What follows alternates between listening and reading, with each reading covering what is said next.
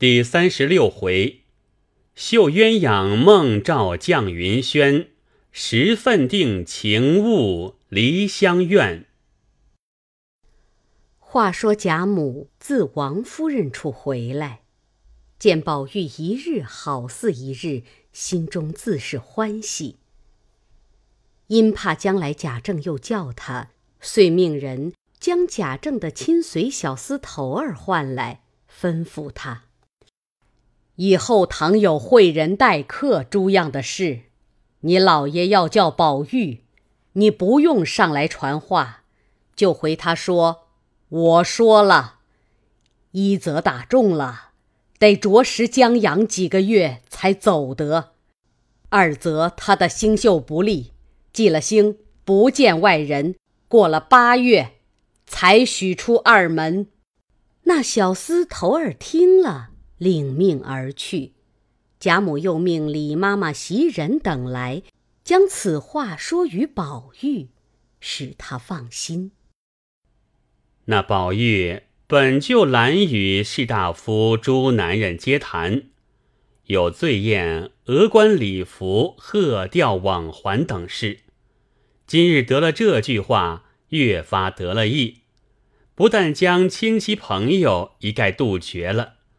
而且连家庭中晨昏定省一发都随他的变了，日日只在园中游卧。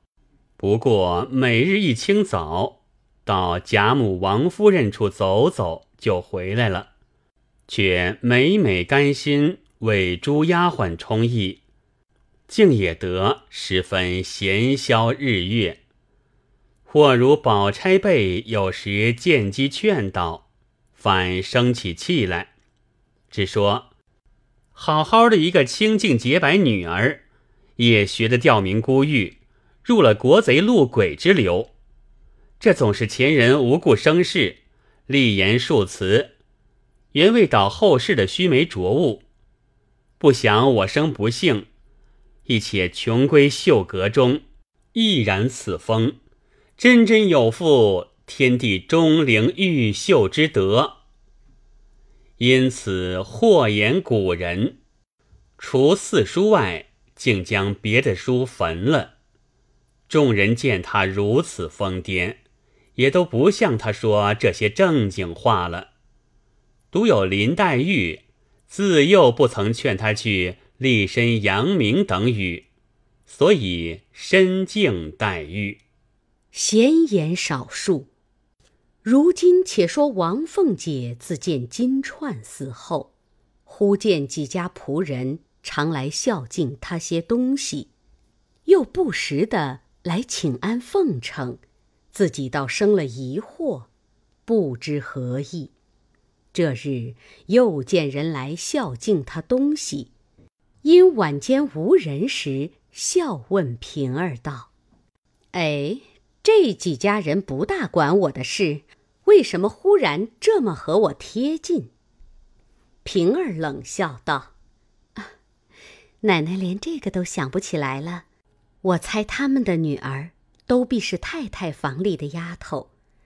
如今太太房里有四个大的，一个月一两银子的份例，下剩的都是一个月几百钱。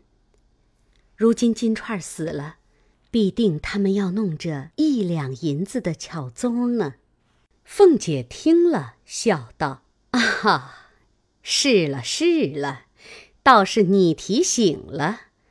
我看这些人也太不知足，钱也赚够了，苦事情又亲不着，弄个丫头搪塞着身子也就罢了，又还想这个，也罢了。”他们几家的钱，容易也不能花到我跟前，这是他们自寻的，送什么来，我就收什么，横竖我有主意。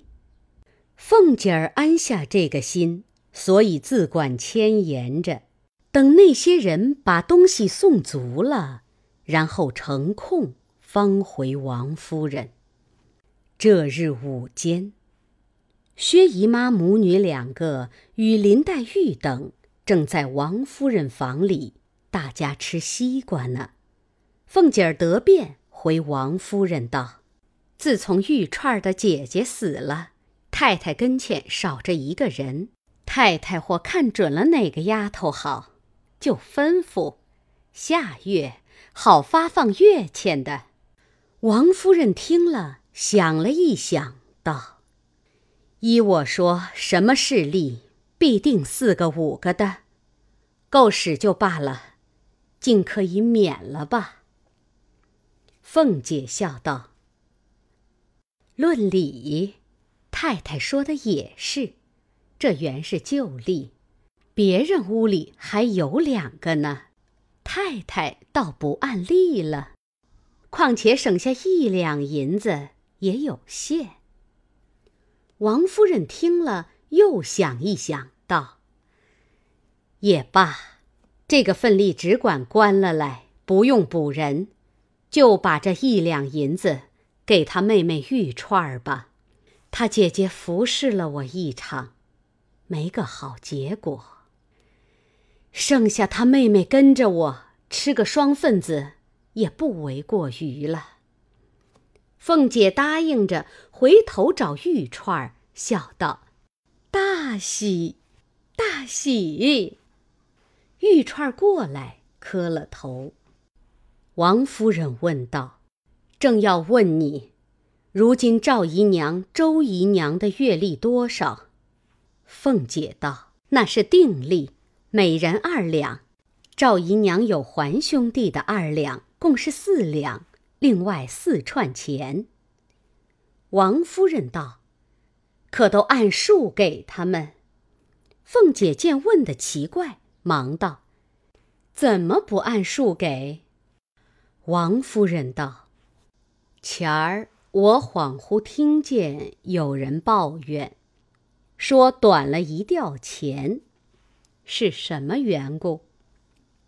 凤姐忙笑道：“哎呀，姨娘们的丫头月例原是人各一吊，从旧年他们外头商议的，姨娘们每位的丫头份例减半，人各五百钱。”每位两个丫头，所以短了一吊钱，这也抱怨不着我，我倒乐得给他们呢。他们外头又扣着，难道我添上不成？这个事儿，我不过是接手，怎么来怎么去，由不得我做主。我倒说了两三回，仍旧添上这两份的。他们说只有这个相数。叫我也难再说了。如今我手里每月连日子都不错，给他们呢。先时在外头关，哪个月不打饥荒？何曾顺顺溜溜的得过一遭？王夫人听说也就罢了。半日又问：“老太太屋里几个一两的？”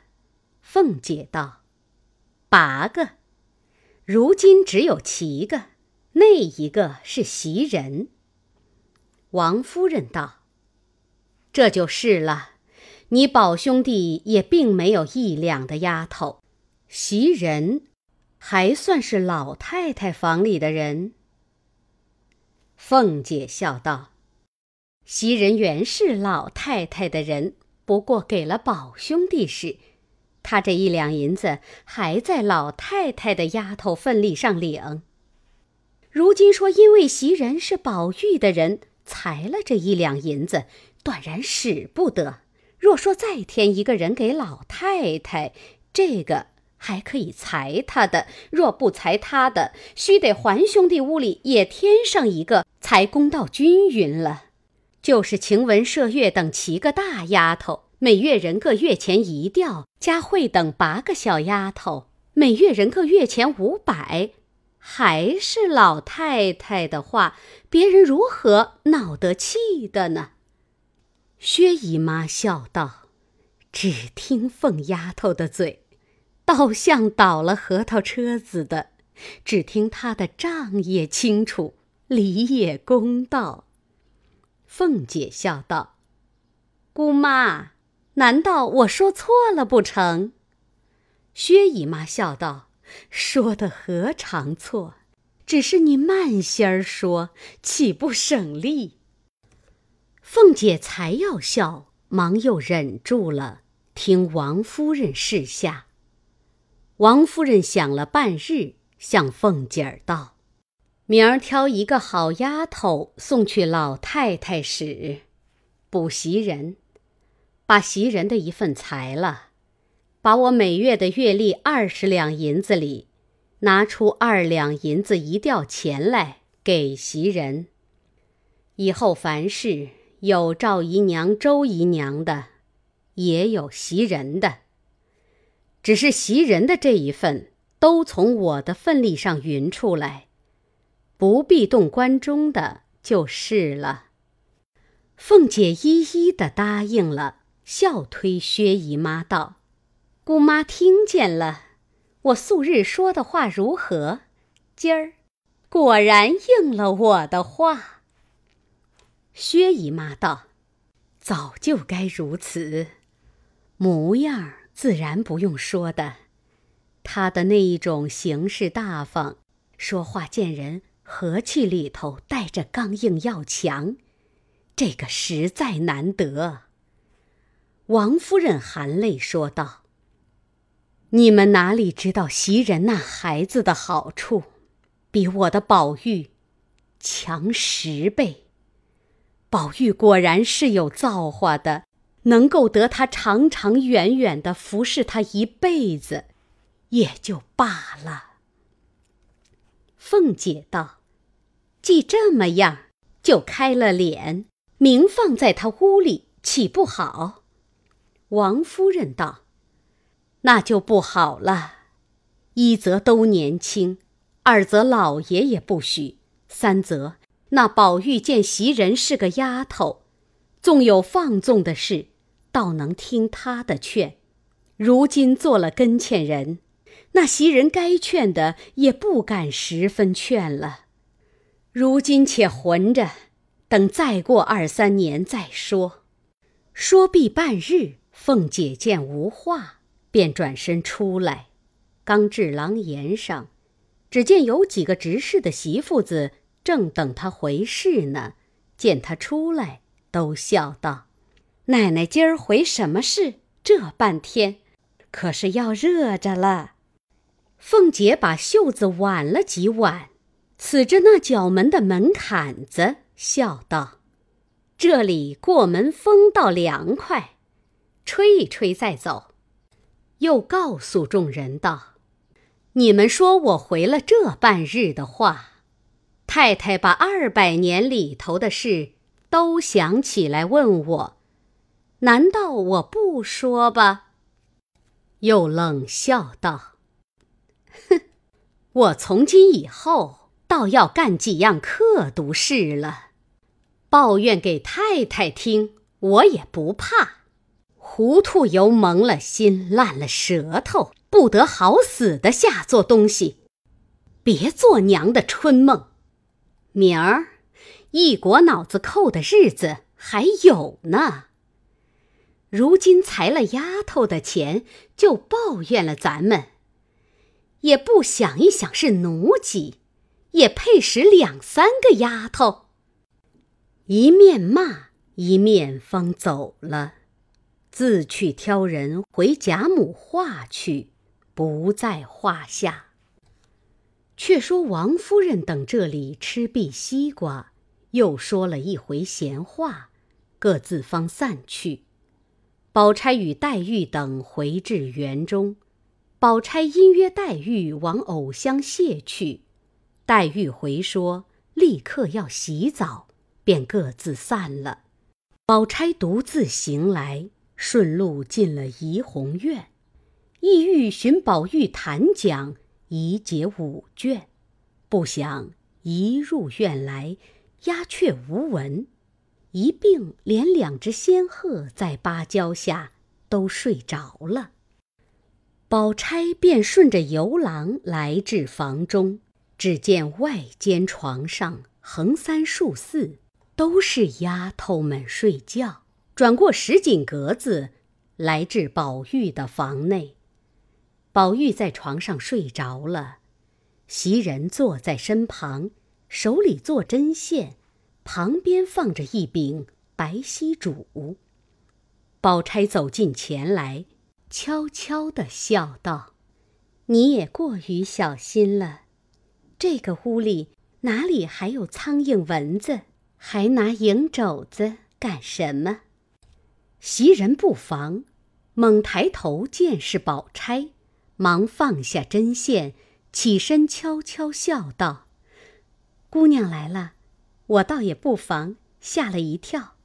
姑娘不知道，虽然没有苍蝇蚊子，谁知有一种小虫子，从这沙眼里钻进来，人也看不见，只睡着了咬一口，就像蚂蚁夹的。”宝钗道：“怨不得。”这屋子后头又进水，又都是香花儿，这屋子里头又香，这种虫子都是花心里长的，闻香就扑。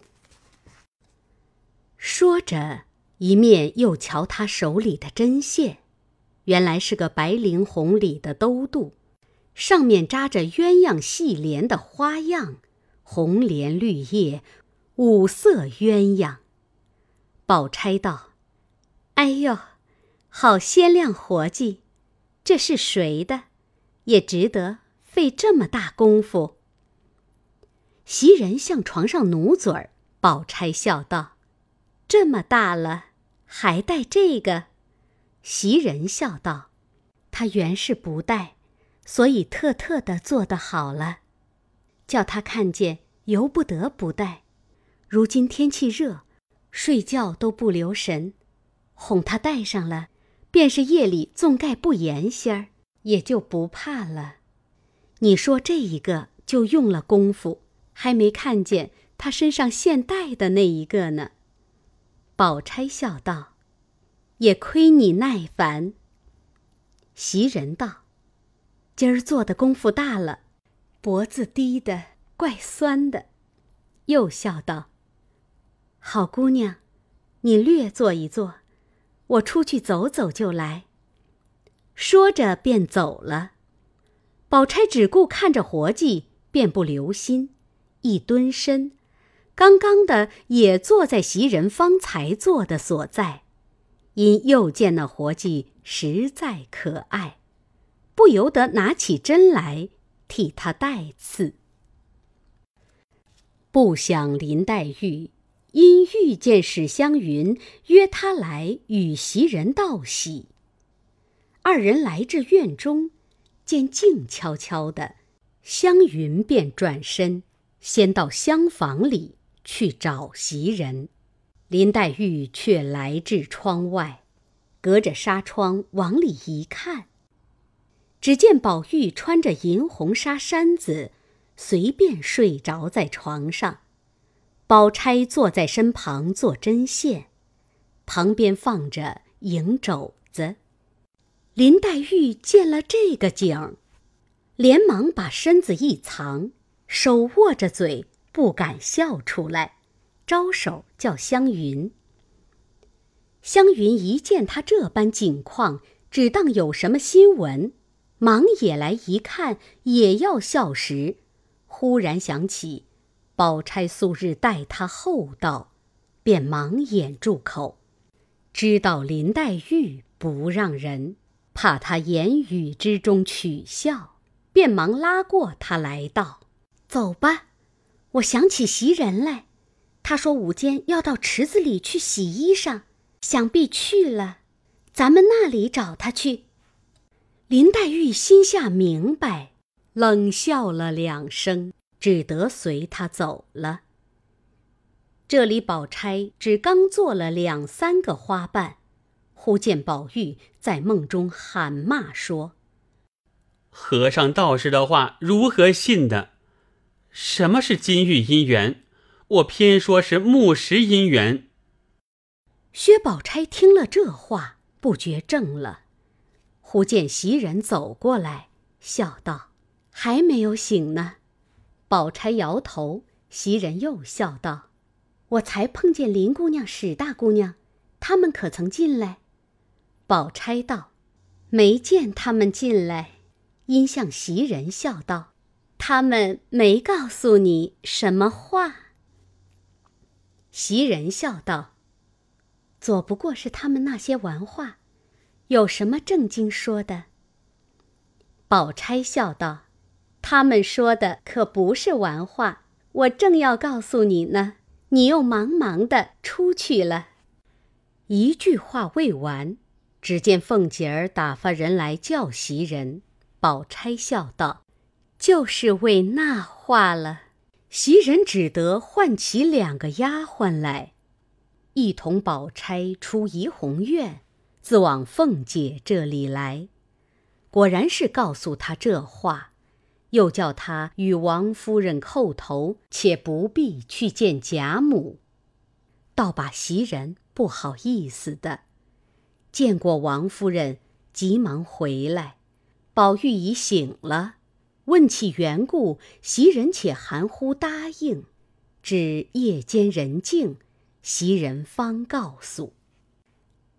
宝玉喜不自禁，又向他笑道：“我可看你回家去不去了？那一回往家里走了一趟，回来就说你哥哥要赎你，又说在这里没着落，终究算什么？说了那么些无情无义的生分话吓我。”从今以后，我可看谁来敢叫你去？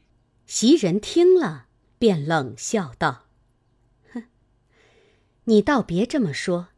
从此以后，我是太太的人了，我要走，连你也不必告诉，只回了太太就走。”宝玉笑道：“就便算我不好，你回了太太竟去了，叫别人听见说我不好。”你去了，你也没意思。袭人笑道：“有什么没意思？难道做了强盗贼，我也跟着吧？再不然，还有一个死呢。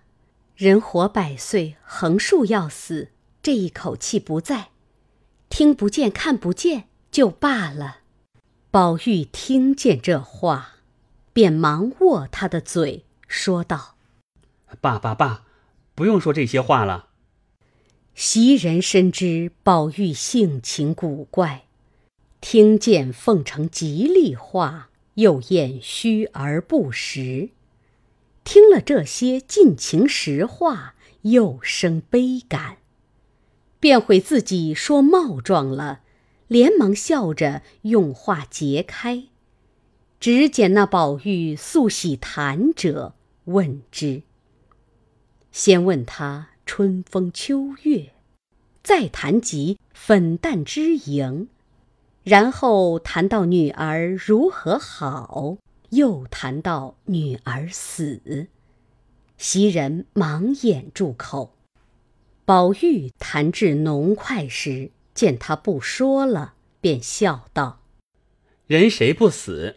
只要死得好，那些个须眉浊物。”只知道闻死谏，无死战，这二死是大丈夫死名死节，竟何如不死的好？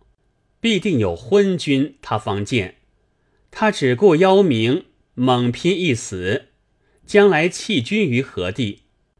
必定有刀兵，他方战，猛拼一死，他只顾图汗马之名，将来弃国于何地？所以这皆非正死。袭人道：“忠臣良将，出于不得已，他才死。”宝玉道：“那武将不过仗血气之勇，疏谋少略，他自己无能，送了性命，这难道也是不得已？那文官更不可比武官了。他念两句书淤在心里，若朝廷少有瑕疵，他就胡谈乱谏。”只顾他邀忠烈之名，浊气一涌，及时拼死，这难道也是不得已？还要知道，那朝廷是受命于天，他不胜不仁，那天也断不把这万机重任与他了。可知那些死的都是孤名，并不知大义。比如我此时若国有造化，该死于此时的，趁你们在，我就死了。再能够，你们哭我的眼泪流成大河，把我的尸首漂起来，送到那鸦雀不到的幽僻之处，随风化了。自此，再不要托生为人，就是我死的得时了。袭人忽见说出这些疯话来，忙说困了，不理他。那宝玉方合眼睡着，至次日也就丢开了。一日，宝玉因各处游的烦腻，便想起《牡丹亭》曲来。自己看了两遍，犹不切怀。因闻得梨香院的十二个女孩子中，有小旦灵官最是唱得好。因着意出角门来找时，只见宝官、玉官都在院内，见宝玉来了，都笑嘻嘻的让座。宝玉因问：“灵官独在哪里？”众人都告诉他说：“ 在他房里呢。”宝玉忙至他房内，只见灵官独自倒在枕上，见他进来，纹风不动。宝玉素喜与别的女孩子玩惯了的，只当灵官也同别人一样，因进前来身旁坐下，又陪笑央他起来唱。鸟情思一套，不想灵官见他坐下，忙抬身起来躲避，正色说道：“嗓子哑了，前儿娘娘传进我们去，我还没有唱呢。”宝玉见他坐正了，再一细看，原来就是那日蔷薇花下画强字的那一个。又见如此景况。从来未经过这番被人气焰，自己便讪讪的红了脸，只得出来了。宝官等不解何故，引问其所以，宝玉便说了，遂出来。宝官便说道：“只略等一等，强二爷来了，叫他唱，是必唱的。”宝玉听了。心下纳闷儿，因问：“强哥哪儿去了？”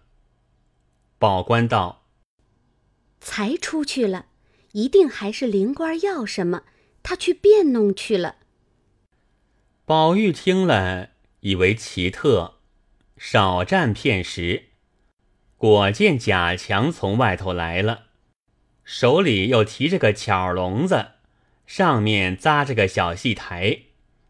并一个巧，兴兴头头的往里走着找灵官，见了宝玉，只得站住。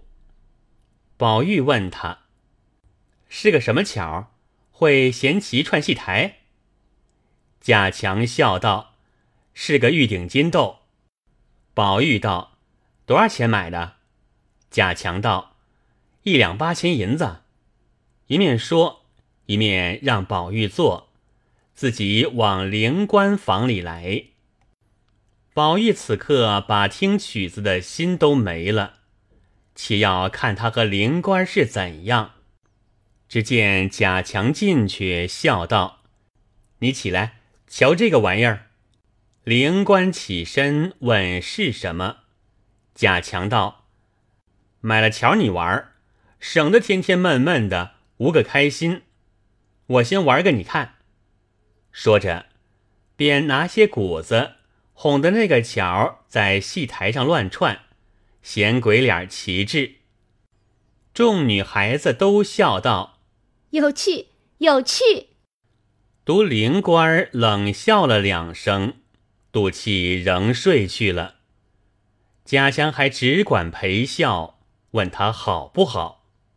灵官道：“你们家把好好的人弄了来。”关在这牢坑里学这个牢石子还不算，你这会子又弄个巧来，也偏生干这个。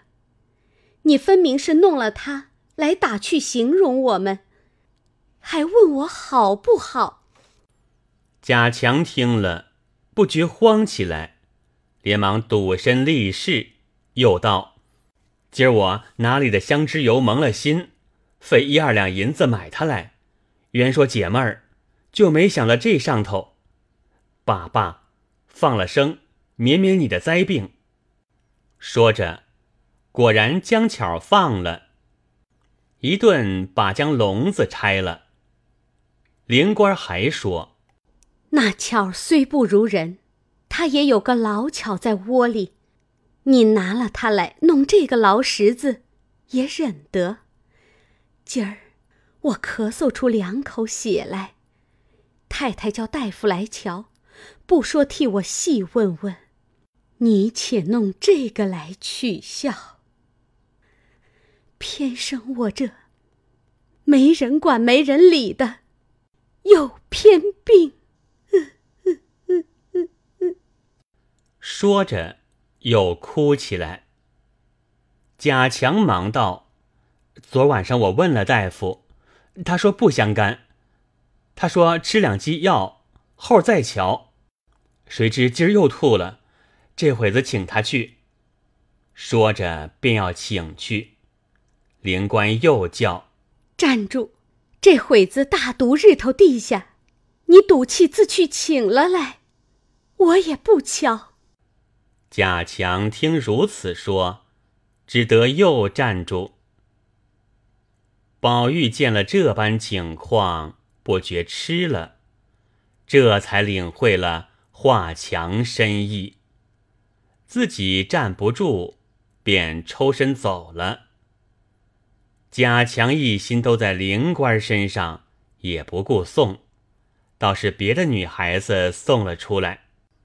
那宝玉一心裁夺盘算，痴痴的回到怡红院中，正值林黛玉和袭人坐着说话呢。宝玉一进来，就和袭人长叹，说道：“我昨晚上的话竟说错了，怪到老爷说我是管窥离侧。昨夜说你们的眼泪单葬我，这就错了，我竟不能全得了。”从此后，只是个人各得眼泪罢了。袭人昨夜不过是些玩话，已经忘了，不想宝玉今又提起来，便笑道：“你可真真有些疯了。”宝玉默默不对，自此深悟人生情缘各有分定，只是每每暗伤，不知将来。葬我洒泪者为谁？此皆宝玉心中所怀，也不可十分忘你。且说林黛玉当下见了宝玉如此形象，便知是又从哪里着了魔来，也不便多问，因向他说道：“我才在舅母跟前听的，明儿是薛姨妈的生日。”叫我顺便来问你，出去不出去？你打发人前头说一声去。宝玉道：“上回连大老爷的生日我也没去，这会子我又去，倘或碰见了人呢，我一概都不去。这么怪热的，又穿衣裳，我不去，姨妈也未必恼。”袭人忙道：“这是什么话？”他比不得大老爷，这里又住得近，又是亲戚，你不去，岂不叫他思量？你怕热，只清早起到那里磕个头，吃中茶再来，岂不好看？宝玉未说话，黛玉便先笑道：“你看着人家赶蚊子份上，也该去走走。”宝玉不解。忙问：“怎么赶蚊子？”袭人便将昨日睡觉无人作伴，宝姑娘坐了一坐的话说了出来。宝玉听了，忙说：“不该，我怎么睡着了？亵渎了他。”一面又说：“明日必去。”正说着，忽见史湘云穿得齐齐整整的走来辞，说家里打发人来接他。宝玉、林黛玉听说，忙站起来让座，史湘云也不坐，宝林两个只得送他至前面。那史湘云只是眼泪汪汪的，见有他家人在跟前，又不敢十分委屈。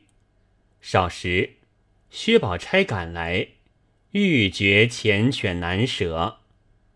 还是宝钗心里明白，他家人若回去告诉了他婶娘，带他家去又恐受气，因此倒催他走了。众人送至二门前，宝玉还要往外送，倒是湘云拦住了。一时，回身又叫宝玉到跟前，悄悄的嘱道：“便是老太太想不起我来，你时常提着，打发人接我去。”宝玉连连答应了，眼看着他上车去了。大家方才进来。要知端地，且听下回分解。